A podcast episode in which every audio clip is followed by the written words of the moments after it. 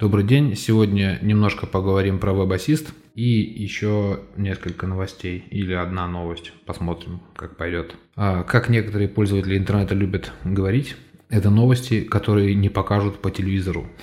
Значит, 10 марта а, случился, случилась авария в дата-центре в одном, на котором размещались а, много всевозможных облачных сервисов, в том числе облачные сервисы WebAssist. Это WebAssist, ShopScript, это одна компания.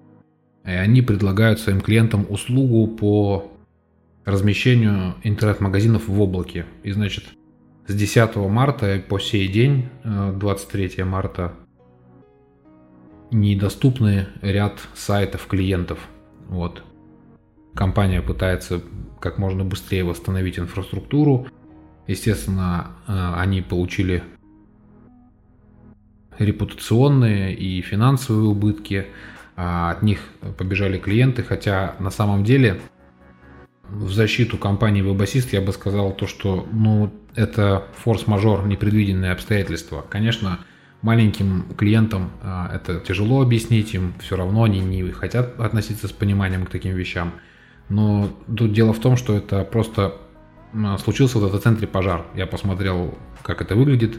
Это не просто там где-то что-то задымилось и провода поплавились. Там языки пламени над крышей. Там огромный был пожар. Вот. И прямой вины нету компании WebAssist в том, что случилось, но тем не менее убытки все равно компания несет. А вот переезжают люди, я помог переехать нескольким людям с облака на свой хостинг, перенес сайты никакие аргументы слушать люди уже не хотят, потому что получается 13 дней, ну, грубо говоря, 2 недели у людей сайты не работали. Вот. Для некоторых бизнесов небольших это полмесяца простое, это смерти подобно. Вот. Ну, что бы я хотел сказать? Хотелось бы пожелать компании WebAssist скорейшего восстановления. Вот из последнего сообщения от сегодняшнего дня они говорят, что облако WebAssist снова заработало. Большая часть ваших аккаунтов и настроек э, работает, доступна, данные полностью восстановлены и актуальны на момент аварии. Оставшиеся аккаунты будут включены по мере э, разворачивания данных из архивов. Они уведомят e-mail. Ну, то есть получается, что практически все сделано, остались там нюансы, доработки, вот они сейчас восстановят все данные. Не знаю, как, как будет выстроена работа с клиентами, которые оплатили там вперед на год, на два, на 10 лет, и которые в итоге решили уйти. Как там будет выстроена работа с оплатами, с возвратами, с какими-то бонусами, подарками. Не в курсе, компания не сообщает ничего, хотя на самом деле зря, мне кажется. Это как такой пробел маркетинге э, веб-ассиста, потому что нужно было сразу объявить, что все затраты, все расходы, которые не по вине клиента были, то есть там оплаченные периоды, еще что-то, они обязательно возместят и предложить какие-нибудь плюшки, там, не знаю, какую-нибудь бесплатную аренду, там чего-нибудь, еще что-нибудь. Для кого-то это было бы аргументом, точно. Но я таких вещей что-то не увидел от компании WebAssist, и это очень жаль. Ну, надеюсь, они сейчас почувствуют отток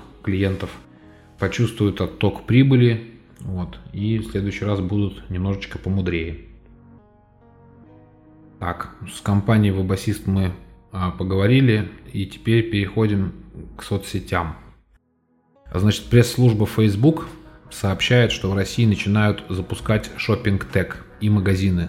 То есть это будет такой сервис, который на фотографиях, просто в обычных постов, когда нажимаешь пальцем, там будут указаны вещи и цены этих вещей. Это как вот мы видели в западных интернет-магазинах и в некоторых наших, у которых есть офис на Западе.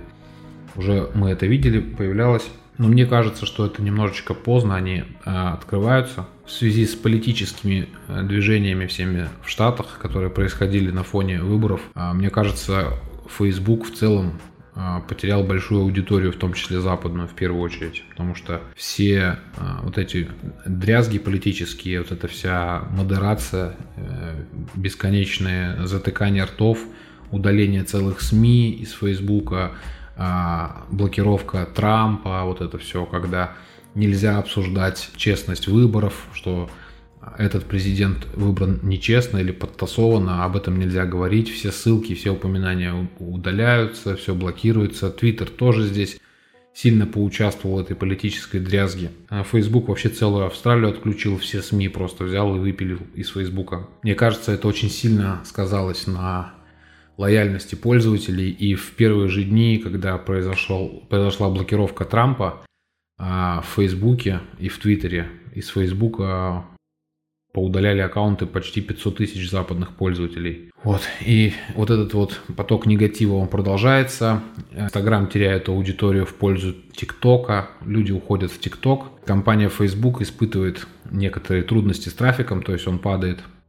И, соответственно, они предпринимают некоторые меры, а первая мера, которая говорит о том, что Facebook теряет трафик и начинает предпринимать какие-то потуги, это то, что они запрет... ну, не запретили, а они Э, пессимизируют посты, в которых есть пере, ну, которые перепощены с ТикТока. То есть, если у вас на видео а, в Инстаграме есть э, упоминание того, что это ТикТок, то есть там вот это э, имя и логотипчик ТикТока на видео, то такие видео не попадают в рекомендации даже ваших подписчиков. То есть э, их физически Facebook не удаляет, но они просто никому не показываются.